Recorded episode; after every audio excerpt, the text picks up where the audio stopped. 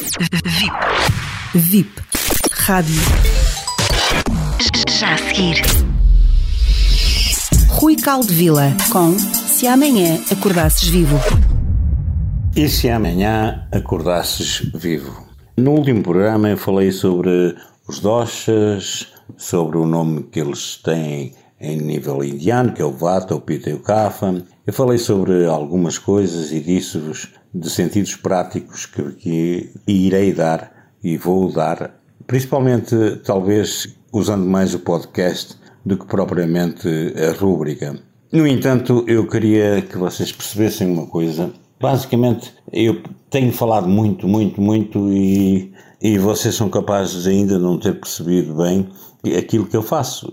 E eu hoje vou tentar uh, ser um pouquinho mais explícito. Ora bem, quando se manifesta uma doença no corpo físico, e lembrem-se que eu falei no anterior programa sobre a rede etérica, sobre as ligações que nós temos com tudo o que é no universo, por sermos átomos e por sermos energia.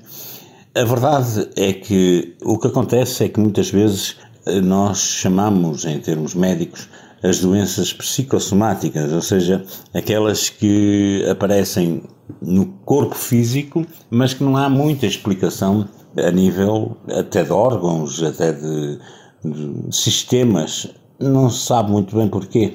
Ora, acontece que muitas das doenças aparecem inicialmente no corpo, quando digo corpo, eu digo na parte emocional das pessoas, na parte sentimental, nos seus próprios pensamentos, na maneira como elas vivem, como elas tomam consciência das coisas. É nesse caso da consciência que eu realmente eh, me dediquei muito mais dentro da bioenergética a trabalhar.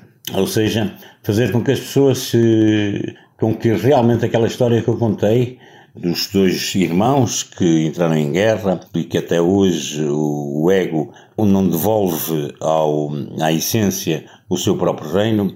A verdade é que a luta é constante, é a luta diária, é a luta de todos os dias, ou seja, de nós estarmos conectados cada vez mais com a nossa essência, cada vez mais com aquilo que é puro dentro de nós e não propriamente com aquilo que fomos aprendendo. Porque aquilo que vamos aprendendo, isso é perfeitamente mutável, ou seja, nós aprendemos com os nossos pais diversas coisas, com os nossos vizinhos, com o bairro onde nascemos e etc. Mas isso é mutável. O que não é mutável é aquilo que nós sentimos de missão, de sentido interno, de essência. E então, com isso, o trabalho que eu faço é realmente nisso. Eu posso vos dizer, eu tenho uma paciente que eu chamo minha guerreira e que realmente é uma paciente especial quando me apareceu, apareceu-me com um problema físico que agora eu não vou estar a falar, nem sequer para poderem identificar quem seja a pessoa, mas era um problema físico que eh, vinha como incurável.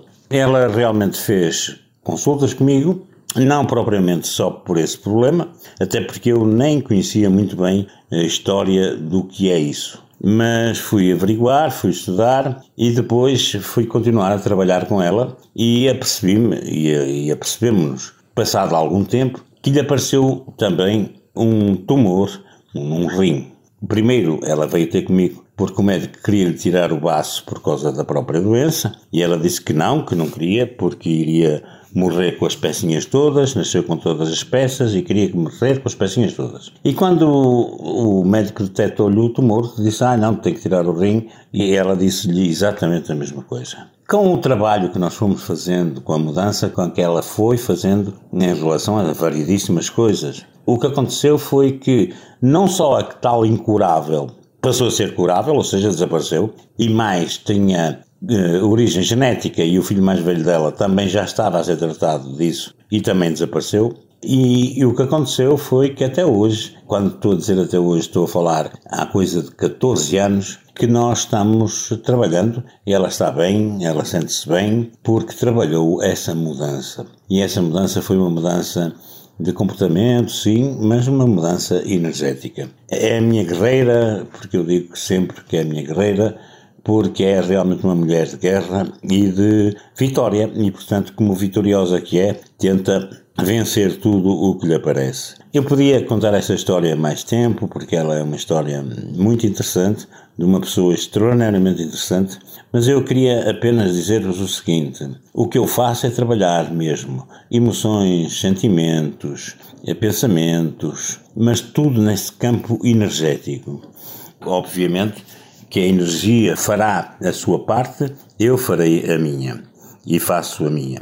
Mas para terminar hoje, eu queria vos dizer que continuo a dizer sempre a mesma coisa: não há médicos especiais não há terapeutas especiais, há pacientes especiais. E por favor, sejam um paciente especial.